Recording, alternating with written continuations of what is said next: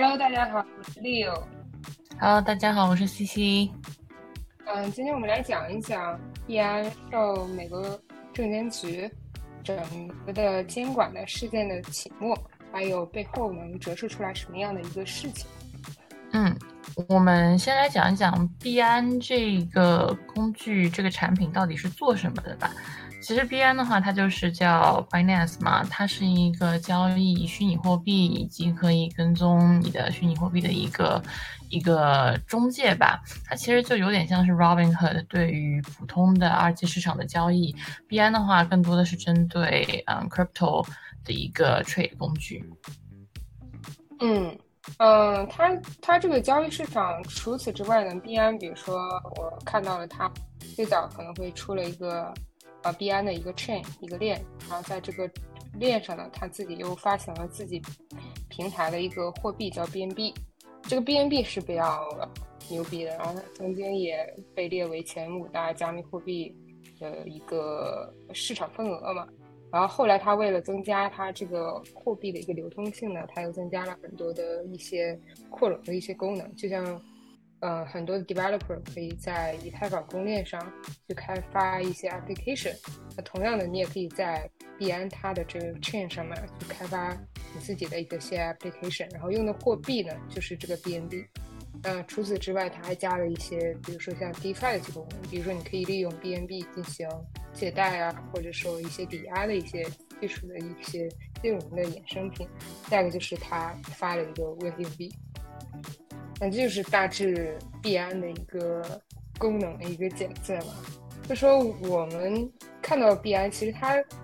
呃，最让我们联想到其实更像是去年的 FTX，因为它两个。在暴雷之前呢，那一个是老大，一个是老二，所以说我觉得从 FTX 暴雷事情的时候，嗯，币安就逐渐走向了一个呃大众的一个视野，或者说走向了大众对于加密货币整个市场的一个焦虑的一个核心点，尤其是 FTX 的一个暴雷。比如说你 FTX 暴雷，其中一个最大的原因就是它的币价下跌，然后它的一个创始人擅自挪用 user 的一个 funding，它其实没有办法去兑现用户相应的钱，但是，呃，而且作为交易所，你不应该去挪用用户的资金，那就会让人觉得是不是加密货币的交易所是不是都会这么做？因为作为加密货币的交易所呢，它并不是像公司，它会把所有的股票、证券全部给 publish 成一个 document。在加密货币整个交易公司呢，它的一个财务报表、它的一个利润，包括它的一个资金呢，虽然是在链上，但是普通用户他是没有办法去，呃，真的会留心他这笔钱到底是从哪个账户流到哪个账户。就算他知道流到哪个账户，他又不知道这账户背后操控的人是谁。对他来说，其实他那个钱包地址更像是一一个代码。所以说，大众可能就会对这种不透明的这种加密货币交易所就产生很大的一个忧虑。对，其实美国证监局就 SEC，他们主要在乎的是美国用户的资产，它是否是能够待在美国。但是因为，嗯。链上面这个东西，我们之前也聊过，它是不能够限制一个国家的和地区。只要说你 have access to internet，理论上来说，只要你 have access to the 链，这个资金它流来流去是很难去监管的。但是本身资产出海，它就是一个 SEC 比较在乎的一个安全问题。所以说，在六月份的一个起诉当中，他就是觉得啊。Finance 是人为夸大的交易量，然后转移客户资金。那这样子的话，美国客户资金他到时候流到海外去，到时候如果说要提取的话，就没有一个安全的保障。嗯，然后其实这跟之前 Coinbase 的一个诉讼也很像。嗯。他希望就是说，Binance 在 US 这一个，嗯，当然是在美国这一个方面，他管不到 Binance 的，就是中国那一块嘛。他希望 Binance 以及就是 Binance Holding 的人，就是，嗯，能够限制美国资金对于海外的流入，呃，对于海外的流出。那这样子的话，就能够保证平台客户的一个资产，就是，嗯，这样子也。可以保障客户的一个安全，嗯，但是我觉得就是 SEC 这一块还是主要还是只是管美国，它不能够管到 Binance 在其他海外市场的一个方面。那的确就是 SEC 手上面的权力也只能够监管美国的 Binance 市场。嗯，其实你这样想，就是 SEC 因为它属于美国，它只能监管美国的，但是它就跟货币的流通其实是一个悖论，因为作为加密货币，它更希望的是自己的加密货币可以流向世界范围，尤其是有一些地方，它比如说没有自己一个很好的纸币流通的一些比较贫穷或者是身处战乱的一些国家，那可能加密货币就是一个很好的一个流通途径。那在这些国家的流通呢，其实你美国是想监管，但是监管不到的。但是现在如果美国想强行监管的话，那其实就跟，啊。呃，整个加密货币的一个本质其实是一个相悖的，因为美国现在可能更多的想把币安，比如流通的这种货币 BNB 作为一种商品，作为一种证券。那如果你作为一个商品、一个证券的话，就跟传统的金融产品的监管是一个途径的。但这个事情呢，又是比较麻烦的是，你可以对美国的自己发行的股票、债券进行一个监管，但一旦这个东西流向了美国之外，或者是跟美国关系不是很好的国家呢，那他们国家就无法去购买你这个货币，就是很多国家可能无法购买你美国的股票，需要去开通海外账户才能去购买。所以说这就会导致了这个加密货币的流通性下降，而加密货币流通性下降，就肯定不利于这个加密货币的发展，然后也会会波及到 Binance 一些核心的利益。对，我同意。其实本身美元它就是一个强势的一个货币嘛，在全球的一个金融体系当中，美元应该是最活跃的一种货币了。这样子的话，如果说美国说啊，我希望你美元的一个账户都能够有一定的限制，那其实一定程度上面就嗯非常限制了 Binance 的一个全球范围的一个活动。然后，其实，在我们今天录就是周日。的嗯凌晨嗯周六的晚上，美国时间周六晚上，中国时间周日凌晨，其实币安跟美国政府刚刚嗯达成一个协议，嗯，但是在这之前十号左右的时候，美国政府就要求 Robinhood 就是一个普通的二级市场嘛，把三个币全都下架了。那这样子的话，就相当于是限制了他们在美国范围的一个行动。不过嗯，这也是。我觉得也是正常的，毕竟如果说监管不了的话，其实他们是有权利这样子去冻结的，嗯，冻结所有的 Binance 的一个资产。但是十七号的时候，就是他们美国的嗯 Court 批准了，嗯 Binance US 跟 SEC 之间的一个协议。那这样子的话，是在十七号的时候，就是嗯 Binance 的 US 资产不会再嗯。冻结就是他们的一个限制令也被取消掉了，嗯，但是在诉讼解决之前呢，只有 Binance US 的员工才能够使用客户资金，那美国客户也还是可以保留提取资金的，那不会对于客户方面的一个使用有太大的影响，嗯，但是就是 SEC 的交易，SEC 的一个 deal，它还阻止了就是 Binance 其他。就是全球的一个不，嗯，全球的一个 employee 对于钱包还有嗯私钥的一个访问，或者就是说还有 US 方面对于亚马逊网络服务，就是嗯 AWS 的一个访问嘛，嗯，所以说虽然说目前为止 Court 上面给了一个解决方案，但是 Court 的意思还是希望 Binance 跟嗯 SEC 自己达成一个共识。嗯，就是我可以在这补充一下，就是。嗯，币安在美国是有一个 Binance UI，不知道在在币安的实际是有一个 Binance.com。嗯，之前就是啊，当然美国的居民可以通过 VPN 去连到 Binance.com，然后进行比如说交易或者是抵押之类的。但其实这件事情呢，在美国没有得到一个合法的允许。但是，嗯，币安又每年从美国的这些 user 他的手中呢，大约能赚到一百一十亿美金。就这样庞大的数字呢，就会引起美国证监局的一个关注。就没有允许你这么做呢，但是你却这么做。那除此之外呢，除了 SEC，比像之前的 CFTC，就是商品期货交易委员会，就他在他们眼里，他觉得币安你发的 BNB 呢，它也应该属于一种商品。而且他除此之外，他还抨击的是，啊，币安作为一个公司，它的财务、它的利润是一个黑盒子。就是我没有办法去 track 到，但这件事情，如果是归法的话，其实很难去归法，因为 Binance 它并不是一个上市的公司，它并不是像 Coinbase，Coinbase 我可以把我的财务报表给你公开出来，但是 Binance 它不是。这其其二就是你财务报表跟你链上资产是不一样的，你链上资产呢，你要保证你的总额一定不能小于你用户实际上在啊实际存的钱嘛，这样保证用户将来提取的时候呢，你还有足够的现金去让他们提取，或足够的货币可以让他们去兑换。但是你这个东西它并不是一个财务报告，并不是代表着你的利润，就是你这个就很难去 report。我觉得这也也是呃，就是币安和美国包括其他国家的一个监管发生冲突的一个最大的一个点。我觉得就是你想让我去透明，但是我这边是很难去真的给你实现透明的。尤其这件事情还涉及到了很多的国家，这些国家可能或多或少跟欧美这些地方呢又有一些不太愉快的纠纷，从而导致了一些限制。对。对，因为就是其实刚才像你说的，Finance dot US 它是一个单独的一个分开来的一个网站嘛。然后其实很多美国居民之前是在用嗯 proxy 来去 access Finance，就是其他地方 Finance 全球。嗯，我觉得就是怎么说呢，美国的 SEC 的心思那也可以理解，他肯定是希望保障所有的一个证券交易的一个。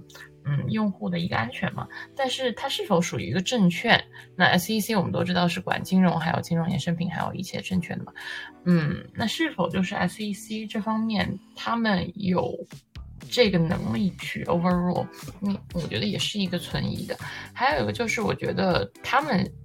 觉得自己能够监管能力，是因为像你刚才说的那样子，他们觉得 finance 的一个币以及交易，它是一个金融衍生品，并且他们把 finance 当做一个 Robinhood 一样的一个证券，一个 security 来看，所以说他们就觉得他们自己有能力，并且需要。问 Binance 要求一个透露，但是 Binance 呢自己它有像你说的那样子，它没有上市，它不像 Coinbase 那样子是一个上市公司，所以说它是没有没有一个嗯义务去向美国 SEC 去透露它的一个财报的，嗯，但是去中心化它的一个中心思想就是说一切的信息什么的都还是需要比较透明，但是这个透明不是说我对美国政府透明，我不对任何一个就是。一个总体、一个个人或者一个个体透明，我是对一个链上的所有人公平，而不是说我对某一个个体去负责。所以说，我觉得 SEC 需要这样子去 overrule 这样子一个规则的话，可能就会打破大家对于。嗯，链本身的一个信心，因为链的一个好处就是说它没有一个嗯很 centralized 的一个主体嘛。但如果说你要说我现在碰出来一个 centralized 主体去管你的话，那可能就会错失掉嗯链上面的一个优势。对，然后我觉得他这个问题其实还存在一点，就是说美国现在没有对，比如说数字化资产，或者说。啊，什么是证券？什么是数字化的这种加密货币，或者是其他的一些东西，给一个非常明确的一个定义。只有你把这定义给好，然后我在你定义范围内行事，我觉得这是比较 make sense 的，而不是说像 SEC 这样子，想把所有的东西就是 related with the crypto 的这些东西呢，直接归属于证券，也不是像像 CFTC 这样，我直接把你规范成一个商品。我觉得是对 Web3 包括整个的。啊，整个的一个去中心化的一个发展，其实是一个不太，诶，不太 helpful 的一件事情。但你比如说像在新加坡，他们可能会对于你的数字化资产呢，还是说你证券啊，包括其他金融衍生品呢，它会基于一个非常明确的一个概念、一个定义。这是为什么新加坡是全世界范围内的对这种数字化资产比较友好的那么一个国家。就是我觉得你作为证据者，当当就是你是需要给一个很明确的一个 definition，不然的话你不能说，啊，呃，不然的话就可能会让人怀疑，就是说你到底监管我是因为我从美国人赚了很多钱，然而这件事而监管我呢，还是说你就真的是因为我违反了法律而监管我呢？就你这件事情他就说不清楚，你不能说之后有可能万一出现另外一个交易平台，这个交易平台呢可能是美国人自己开的，比如像之前的 FTX。因为本来那个呃呃 Sam 他本来就是一个美国人嘛，再加上他在政商界都有一些背景，所以当时美国可能并没有一个很二的、很 push 的一件事情要去监管它。那现在这个 FTS 倒了，那最大的只有 Balance，啊 Balance 呢，它又不是在美国呃 develop，也不是在美国去放，它是一个中国加加拿大人然后去放的这么一个 platform。所以说，美国，我觉得这这有点小小阴谋论的，给我这种感觉。你需要给一个非非常明晰的法律。对，我觉得 SEC 这块其实是他们 take a shortcut，他们就觉得啊，我直接归他一起跟证券、跟金融产品一起管，所以说我就可以用原有的法律去管这个新出来的东西。但是因为新的这个东西，不管说是 crypto 还是说这个链，它都是跟传统金融有很大的一个区别的，所以说。最好的情况就是 SEC 专门研究一个法律或者出台一个规范去管理这个嗯机构，因为的确在。链上面的话，有很多很多的网络诈骗行为。那不光我们不说，就是说 Binance，就是说其他的一个 crypto，那也会有很多的 Ponzi scheme 发生，并且呃，我也同意，如果说美国用户的资产大部分的被挪到国外去，嗯，使用或者说是去交易的话，那对于美国用户的确是一个不安全的一个行为。所以说，怎么样去保障安全，需要 SEC 自己去，嗯，和 Binance 啊、Coinbase 啊这种。嗯，大的一个个体去思考、去研究出一个新的法规，而不是说我直接把过去旧的法规挪用来 apply 到新的产品上面去。对，就你刚才也提到了，就说不仅仅是啊 BNB，包括其他的一些加密货币都存在一个核心的一个危险性，比如说像之前我们说的，可能就是它日常的跌幅涨跌会比较大，尤其是你如果在这个基础上，你再加上几倍的杠杆。那其实并不是普通人能 afford 的一种跌亏损的一个现象嘛，所以他们可能就会想，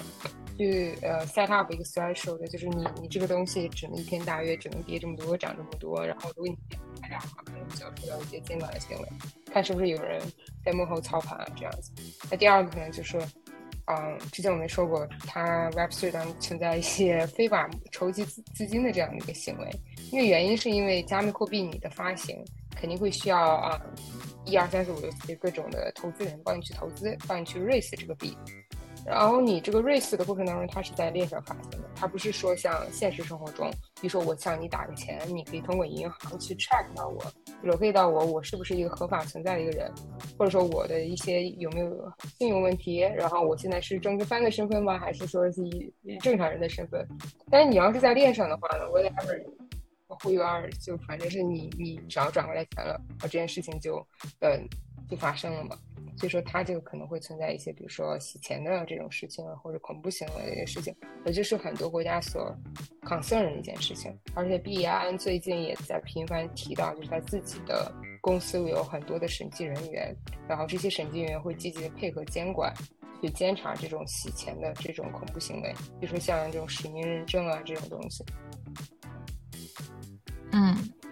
其实如果说他们想要的话，就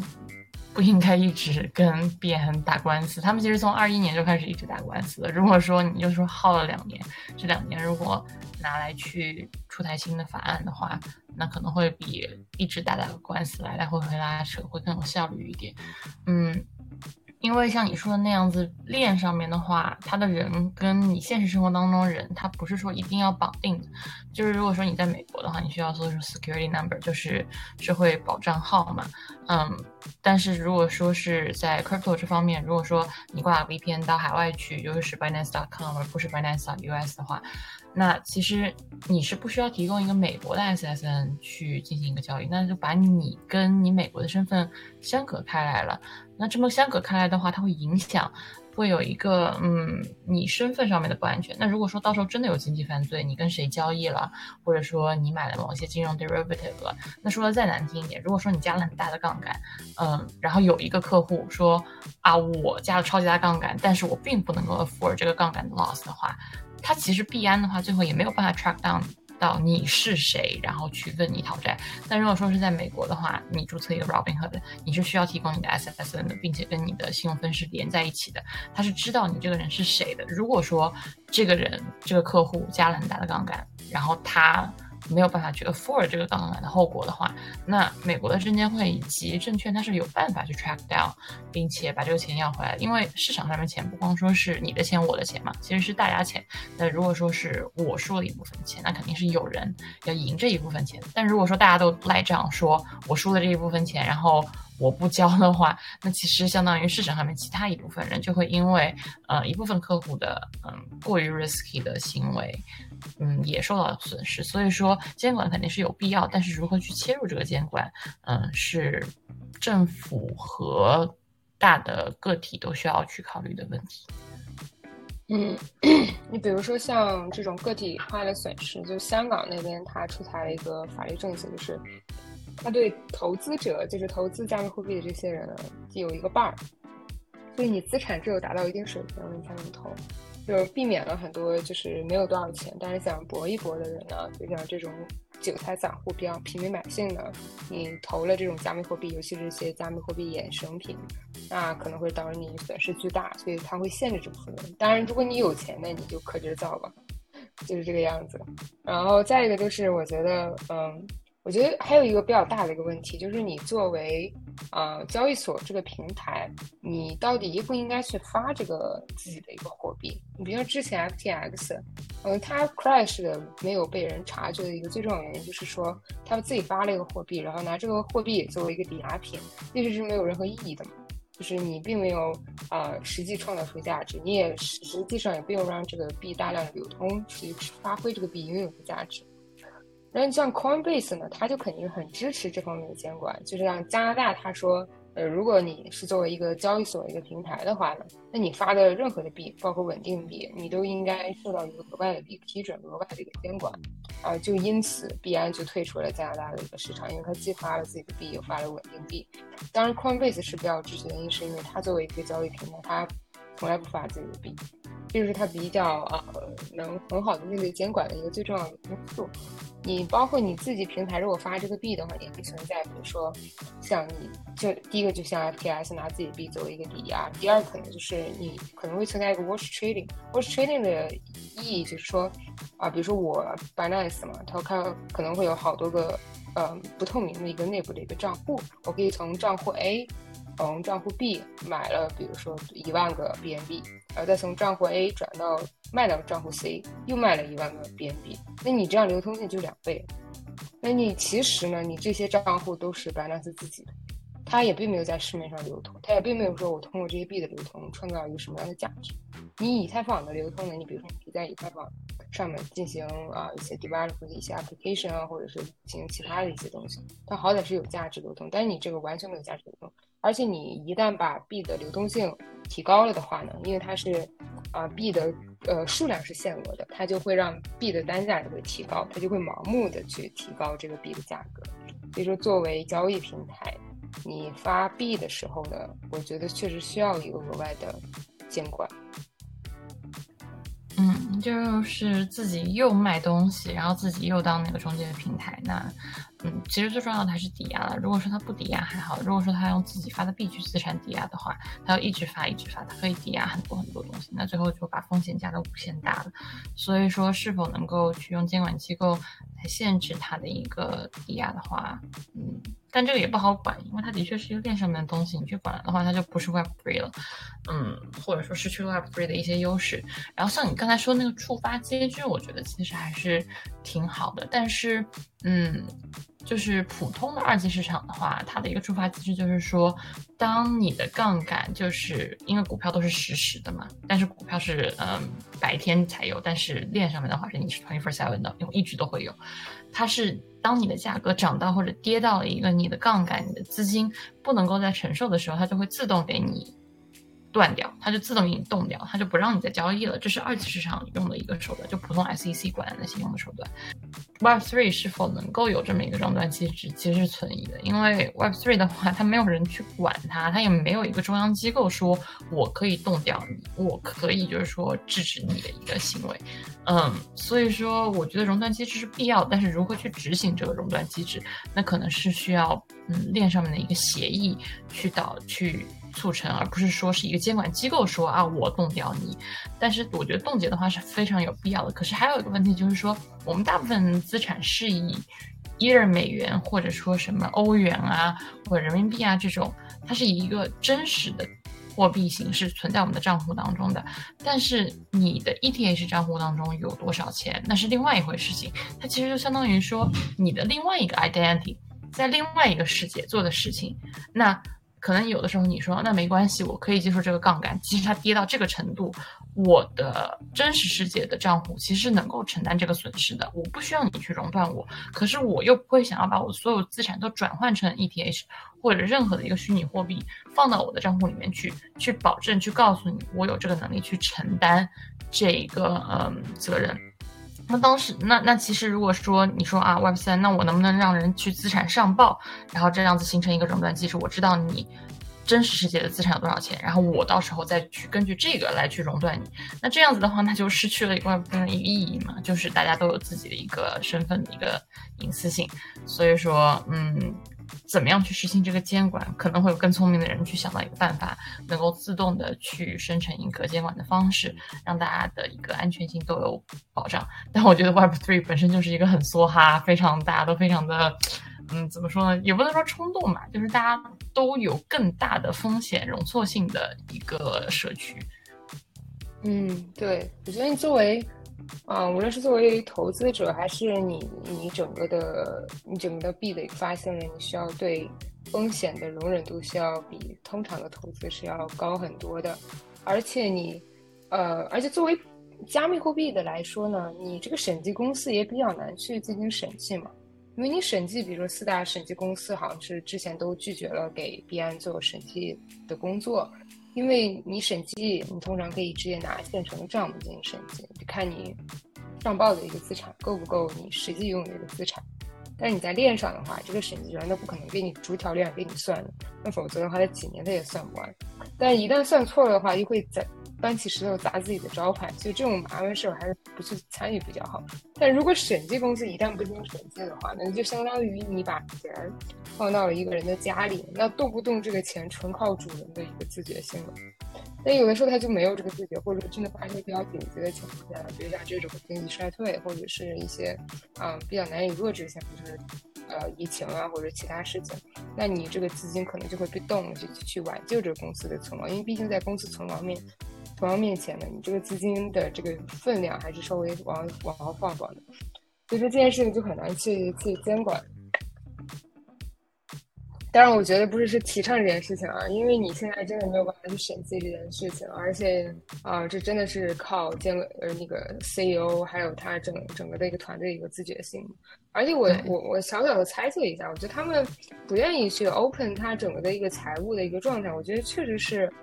这个加密货币的一个交易，它确实是存在一些啊见不得台面，或者说不一定是能真正是合法去 track 的这么一个方向，尤其在一些比较偏远的地区嘛。但你作为交易平台，你如果要把所有的数据全都给 report 到这个监管，第一，你肯定会损失这部分的客户；第二个是，你也确实也做不到，就是你这个客户，你这个地址的背后是谁，你你 never know。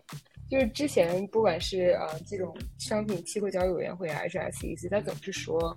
嗯呃比如说，呃币安有很多的多少几十亿美金，它是 untrack，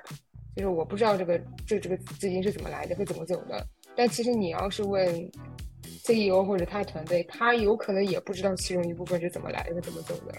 所以这件事情对于双方的监管，我觉得都是一个很大的一个难度。如果说你监管的话，那反而会失去 Web Three 的这个优势了。那对该不该监管呢？就是那本身之前也说过，Web Three 的 community 它是靠 trust 建立起来的。那可能本身用 Binance 的人就已经相信了，说啊，Binance 是是个好人，然后他们团队里面都是好人，他们不会私自挪用我们的资金去做什么 Ponzi scheme。嗯，所以说这真的是很大程度上面。你要相信币安的管理团队，他们是一群有道德的人，他们不会乱用你的钱，也不会就是说卷了你的钱就跑或者怎么样。就像你说的那样子，就是没有人愿意去给他们做一个审计，因为本身审计它又多，然后又乱，然后又杂。所以，能不能有一个软件去自动帮他们生成一个账，或者说自动去审这些账？因为这是一个很大量的一个 workload 嘛，本身链上面的资金量有很多来来往往的，它又不是美元，跟普通的美元审计又不一样。他们又没有一个自动做出来的账？不像传统的公司，你有来来往往的，全都是记在账上。所以，嗯，怎么样去监管，的确是一个很大的问题。对，现在其实我们也怎么去监管？之前 B 那个 CEO 还说是想把自己的那个默克尔数，我也给大家说一下，默克尔数就是给每一个加密货币啊提供监管的一个，它就是会为了验证你这个总的一个量是否达到了它是它应有的那个量。然后，但是你把这个，但是它比较狗的一点呢，就是他把这个默克尔数呢，它只公布了比特币链上的这个默克尔数，那那他们就说，我们可以就是其他链上你又不公开，那其他链上的钱如果都转到比特币链上的话，那比特币它就链上有足够的币，足够的钱，那就肯定会满足这个默克尔数的要求。你这相当于一二到零，你有本事把所有的 crypto 的一个默克尔数都给公开了。但你这样就做不到，而且你这个默克尔数它也需要审计的嘛。你如果没有足够多的人去呃 verify 这个是呃 valid 的话呢，那你这个默克尔数存在意义也不是很大。就是它这个公开，我觉得是意义不大。而且他他们之前啊，Binance 也成立自己的一个保护呃保护投资者的一个基金，但是这个基金呢，百分之五十还是百分之四十多的，又是由 BNB 组成的。这就相当于有一天，如果币安真的垮了的话，呢这个基金一半也垮了。所以说这件事情他做了，也算是保障一部分的安全性，但是我觉得因为意义不是很大，有很多人会质疑他这个决定。嗯。你只能够保证比特币上面那一条链，你不能够保证其他的链。说不定就比特币这个链，它就是一个幌子出来，就是说演示一下，说哎挺好看的，没有问题。但是其他的链说不定是被这样子一个虚假的想去盖过去了。对，但是也绝对不能像美国它 CDC 这么很武断的直接把它就化作成一个商品，一个这种证券。那如果一旦这么划分的话，那我觉得所有的。币就没有存在的意义了，我觉得，因为这些币本身就是说想要快速的流通，然后再一个就是是脱脱监管，然后再一个就是比如说呃呃赋予一些像 NFT 赋予一种画一种艺术一个永久的一个存在价值啊，同时呢你也可以把这个价值作为一个金融的流通手段。那如果我所有的进进还有所有的出，如果都要受到美国这边的监管的话，那首先效率肯定会降低。那第二个就是你过于透明化了，就有些时候他其实并不想这么做的。然后第三个就是我觉得它这个资金量一定，呃，也会大大减小，因为你设置了很严格的一个呃 bar 嘛。我觉得，如果你要设置像美国那种银行贷款给你炒股票的那种百分之十、百分之二十就给你自动清算的话呢，那我觉得，嗯，对于长久来说不利于它这个流动性。我觉得更重要的是，investor 呢，他需要一个很强的一个安全意识，很强的一个对你投资的这个币呢有一个比较强的一个认知。你知道它这个币，它这个发行的这个平台它到底是怎么运作的？就说 FTX 那个抵押那件事情，如果你但凡多搜一下，你就知道它这件事情。是不合理的，你就不会把自己的资产全都投到，你可能会投百分之一、百分之二这样子，就是 play around，就是我赚了更好，没赚也没没有事情这样子。对对。所以说，还是需要监管部门跟这些大公司都一起去研究、去努力，怎么样能够让客户放心？因为其实不是说监管是一个单方面限制你的嘛，其实也是让你的用户对你更加放心，更愿意用你的产品。嗯，所以说，希望大公司就是说也能够有一个自己的一个方案，去让客户更放心的使用你的产品，使用你的一个交易平台。那我们今天就大致聊了一下这个监管的事情。就我们虽然不能给未来应该怎么做，因为这是一步一步比较需要完善的事情嘛。就是我，比如说 ICC 我进一步，然后币安我退一步，或者是 ICC 币安都往前进一步，这样不断去修复它这个法案，我觉得至少得需要几年的时间，才能真正美国这边能够出台一个。能正常监管这个加密货币或数字化这种资产的一个这种法案吧，就是我们就拭目以待。行，那我们今天就先这样，拜。嗯，今天就这样，谢谢大家，拜拜，拜拜。